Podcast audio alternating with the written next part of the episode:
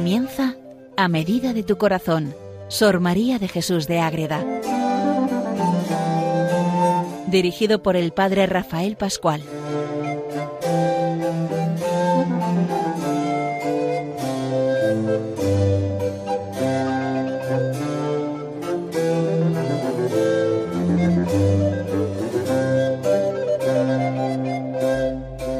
Saludo para todos los oyentes de Radio María, que seguimos con Sor María de Jesús de Ágreda, la monja mística del Moncayo, esa concepcionista franciscana de vida de clausura que escribe tantas maravillas que nos ayudan a acercarnos a la vida de Dios y también a las demás personas. Estamos comentando, conociendo un poquito las cartas que se escribe con el rey Felipe IV, viendo ese epistolario impresionante donde ella se manifiesta tal como es, mostrando siempre la voluntad de Dios y donde al rey a que se meta en la vida de Dios, a vivir las virtudes, a vivir siempre con la mirada puesta en el verdadero rey único y eterno que es nuestro Señor Jesucristo.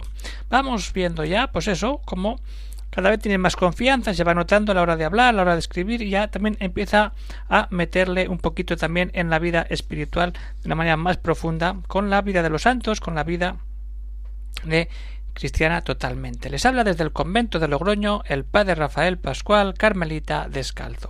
¿Qué es lo que vamos a ver en este programa? Pues vamos a ver la carta que escribe Sor María de Jesús al rey Felipe IV el 8 de enero de 1649.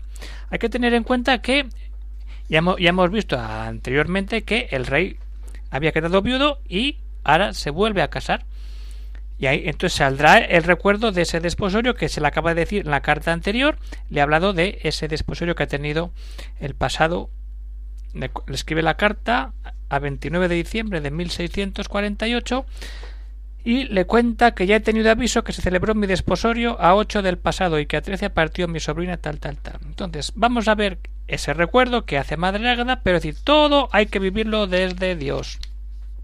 Y luego desde ahí lo mete también en la vida un poco monástica, que mucha gente no lo conoce, pero es algo muy tradicional en los conventos de monjas, que es la capellanía y la suerte de los santos que una monja reza por alguien en concreto durante todo un año teniendo de fondo a un santo.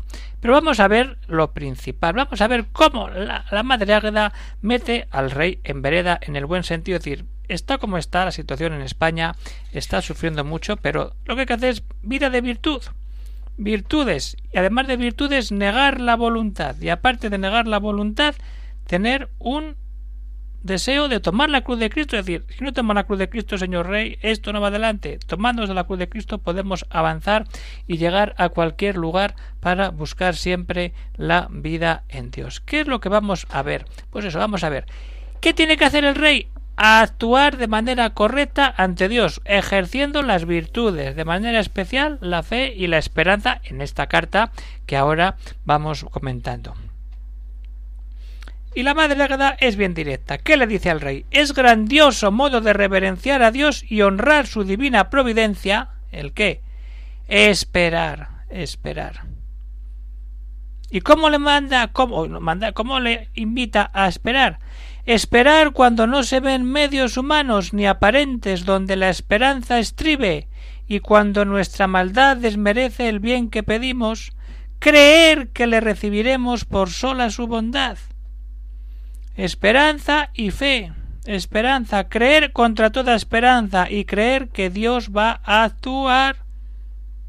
¿Qué de veces se repite en la Sagrada Escritura? Ya le va metiendo. Esto es una, una nota importante en estas cartas ya que se acercan ya a las 1640 y muchos, ya empieza a tener esa complicidad y le dice, vamos a ver la escritura. ¿Qué de veces se repite la escritura el qué? Porque fió en mi nombre, le libraré, y en el Evangelio que la fe hizo a muchos salvos. Y eso es, estas dos virtudes, ¿cuáles? La fe y la esperanza, acompañadas con obras. Ojo, no vale nada toda tanta virtud si no se manifiestan las obras. Hay que aterrizar todo con obras y con palabras y vivas.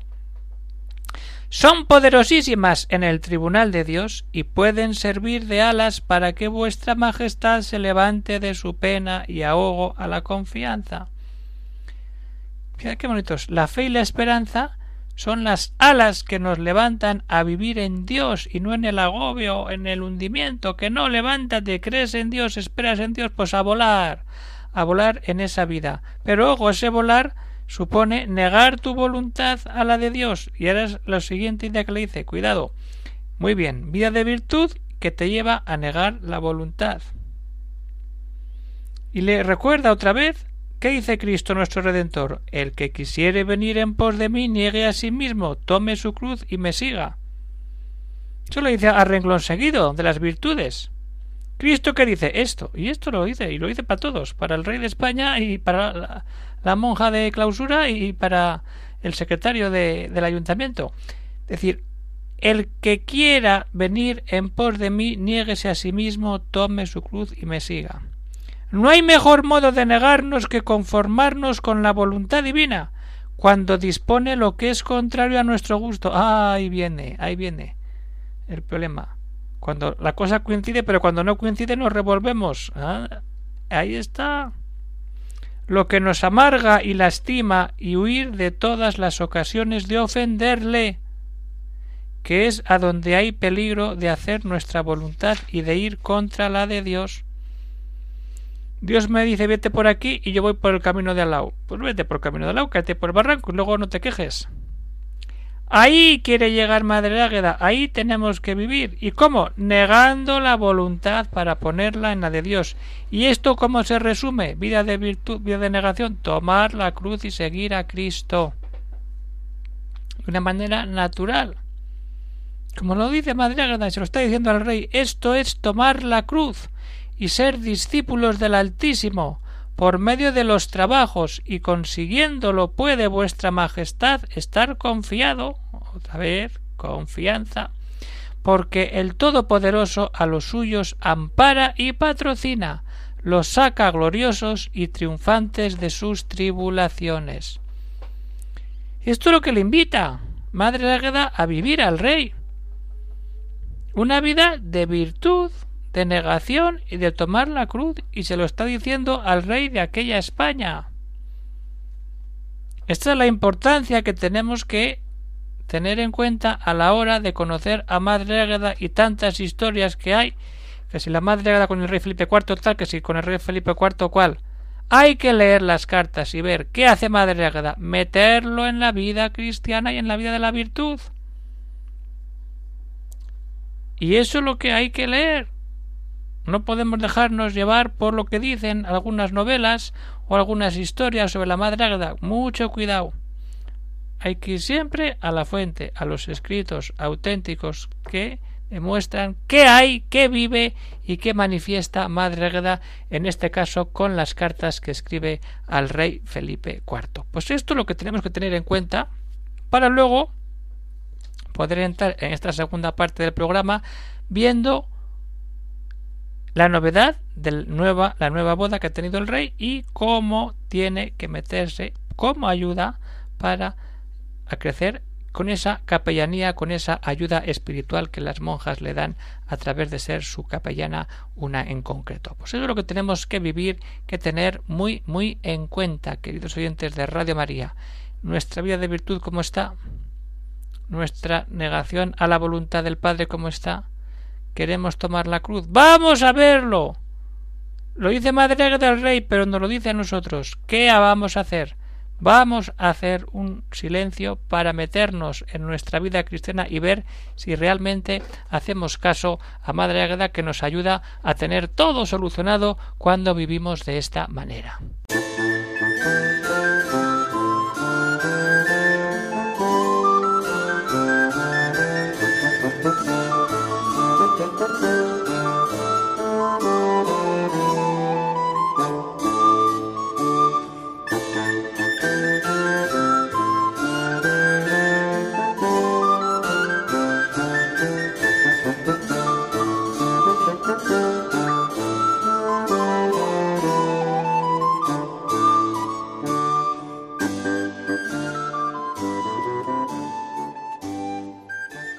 Pues muy bien, queridos oyentes de Radio María, seguimos con Sor María de Jesús de Ágreda, con el rey Felipe IV, con su epistolario y vamos viendo pues esas cosas que le va contando al rey, cómo tiene que vivir la vida cristiana, pero también le dice, hoy que es que se acaba de casar.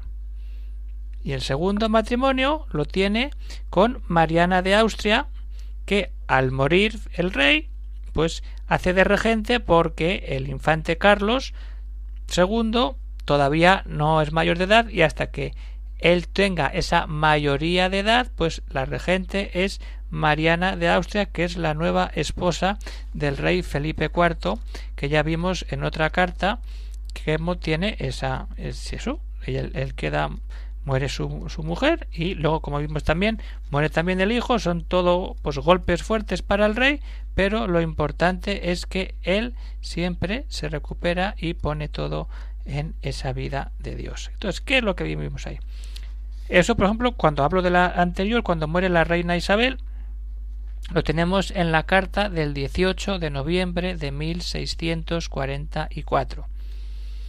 Y ahora estamos hablando de unos pocos años después del 8 de enero de 1649. En ese periodo, el rey está viudo y al final se casa con esta mujer que cuando muere el rey, claro, porque muere en 1665, y estamos así poquito, pues entonces ella queda regentando todo hasta que el, el infante príncipe Carlos II, no Baltasar Carlos, que es el que había muerto, sino otro, el Carlos II, es el que toma las riendas del gobierno de España. Entonces ahí se lo dice la madre Agreda, doy a vuestra merced gozosísimas enhorabuenas de haberse efectuado su desposorio de vuestra majestad con la reina nuestra señora. Pues día ha sido para mí el buen día ha sido para mí el que ha traído tan gran nueva noticia. Las nuevas, eh, hay que decir noticia en aquella época. Es una alegría porque está casado el rey y ahí va a seguir con esa vida de matrimonio y teniendo la vida también que le ha dicho en la primera parte de la carta. ¿Y qué va a hacer Madre de esta situación? Suplicaré al Todopoderoso con veras y afecto que conceda muchas bendiciones de su diestra a este matrimonio y que dé feliz jornada a la reina Nuestra Señora. Bendiciones, pide bendiciones para el matrimonio. Qué importante pedir la bendición cuando se casa alguien conocido. Es decir, qué mejor regalo podemos hacer que aparte de ofrecer la misa, que el Señor los bendiga, que el Señor los bendiga y orar por ellos para que el matrimonio siga siendo lo que es y no lo que otros quieren que sea. Por eso lo importante es mantenerse siempre en ese magisterio de la Iglesia que Madre Águeda también lo refleja siempre y en un caso lo tenemos aquí. Bendiciones para ese matrimonio. Pero le ayuda a decir, ojo, la vida de matrimonio hay que dejarse ayudar en la vida espiritual. La intercesión de la Madre de Dios me valdré para este fin. ¿Cuál? El de pedir bendiciones y que sean todos felices jornadas. Se acoge a la Madre de Dios. ¿Cómo no se va a acoger a la Madre de Dios? Está venga a meterla en todos los sitios y está escribiendo a la vez la mística ciudad de Dios, como veremos en otra carta más adelante. El rey es testigo porque va leyendo los libros de la mística Dios, se los va mandando en Madrágada, eso ya se verá. Pero lo importante es que dice la intercesión de la Madre de Dios importantísimo y desde ahí meter también a quien a San Rafael como ese guía y a la vez ese ángel arcángel que es la medicina de Dios que cura pues para que cure y guíe a ese nuevo matrimonio del rey Felipe IV con Mariana de Austria y entonces de la intercesión de la Madre de Dios me valdré para este fin. Y ahora añade la de San Rafael, que fue ángel fidelísimo de Tobías, dándole este estado le libró de muchos peligros, que le trajo con su mujer Sara en una larga jornada con buen suceso. Es dulcísima historia. Vamos a leer el libro de Tobías. Vamos a ver también la intercesión de los arcángeles. Hemos visto mucho cuando las sabatinas, la importancia del ángel San Miguel y toda la vida continua que tiene Madre Ágreda con los ángeles cuando leemos el jardín espiritual, pero todo leyendo el jardín espiritual y las sabatinas vemos cómo Madre Ángela, Madre Ágreda se llena de la ayuda y de la presencia de los ángeles y arcángeles, pero ahora aparece lo que nunca había encontrado por aquí, el arcángel San Rafael, porque siempre sale con todo su poder el arcángel San Miguel con las batallas contra el demonio.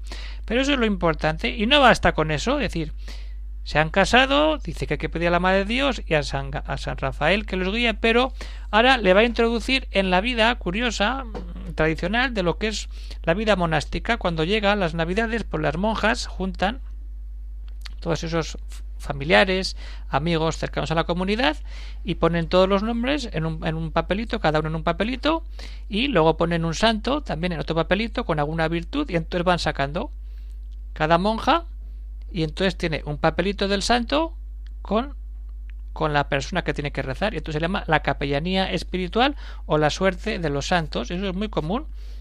Las carmelitas siempre, cuando llega Navidad, te felicitamos la Navidad, pues siempre le mandan la carta y luego ya te contestan con la nueva capilla que tienes que todo el año una monja está orando por ti y además te pone como deberes, entre comillas, pues practicar unas virtudes y tener de fondo la vida de un santo concreto. Y desde ahí en unión de oraciones, la monja y aquel que recibe la ayuda espiritual, la capellanía espiritual, pues van luchando, por decirlo de alguna manera, espiritualmente para buscar siempre la vida de virtud y la vida de santidad. Pero ¿qué pasa?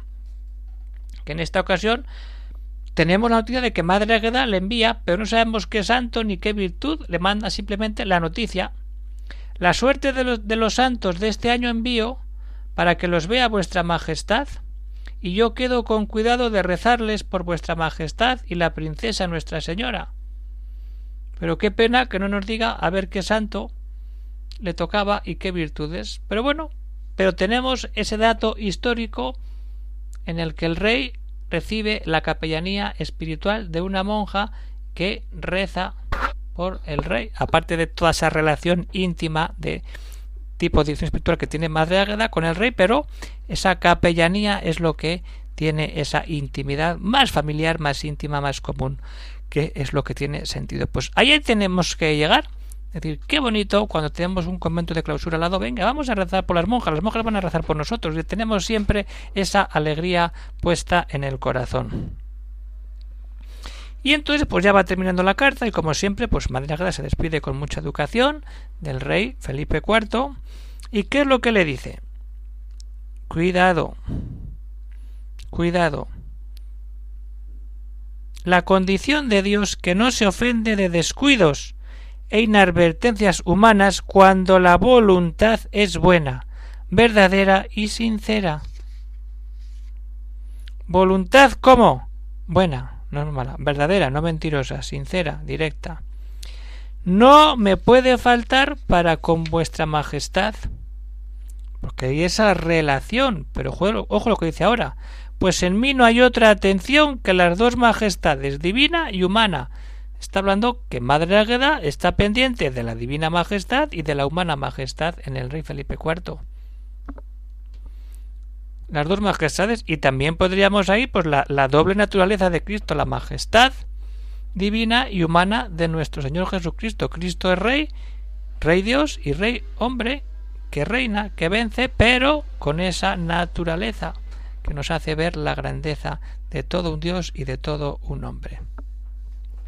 Pues bueno, pues esto es la carta que escribe Sor María de Jesús de Ágreda al rey Felipe. Felipe IV el 8 de enero de 1649 y así lo dice ella en la Concepción descalza de Ágreda a 8 de enero 1649 su menor sierva Sor María de Jesús. Terminamos esta carta. Terminamos el programa dedicado a Sor María de Jesús de Ágreda a medida de tu corazón. Pero podemos tener alguna duda, alguna cuestión, algún problema o a un comentario sin más, pues venga, podemos escribir al siguiente correo electrónico agreda.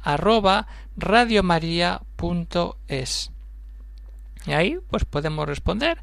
Y también, pues si alguno está interesado en conseguir el libro de las cartas, que es una selección, pues es la edición que hace Consolación Baranda en Editorial Castalia, que se puede pedir a las madres concepcionistas franciscanas de Ágreda y lo mandan por allí, encantadas para que podamos conocer una parte muy importante de la historia de España y de la espiritualidad, de cómo una monja de clausura acompaña y anima en la vida espiritual al mismo rey Felipe IV. Pues hasta aquí llega el programa de hoy, queridos oyentes de Radio María, se despide de todos el padre Rafael Pascual, Carmelita Descalzo, hasta que nos veamos en otro programa dedicado a esta gran monja mística que nos ayuda a buscar siempre el amor y el encuentro con nuestro mismo Señor Jesucristo, con la Virgen y con los santos, como hemos visto en esta realidad, teniendo vida de virtud, negación, tomar la cruz y desde ahí recordar que el matrimonio es santo y tiene que buscar la santidad, como se lo dice la Madre Águeda al rey que acaba de casarse y tener esa ayuda espiritual de los santos a través de la capellanía de una monja que reza por ello y que le presenta a un santo concreto para que juntos busquen la virtud y busquen la santidad. Hasta otra que nos veamos, el padre Rafael Pascual se despide desde el convento de Logroño. Un saludo para todos y que Dios os bendiga.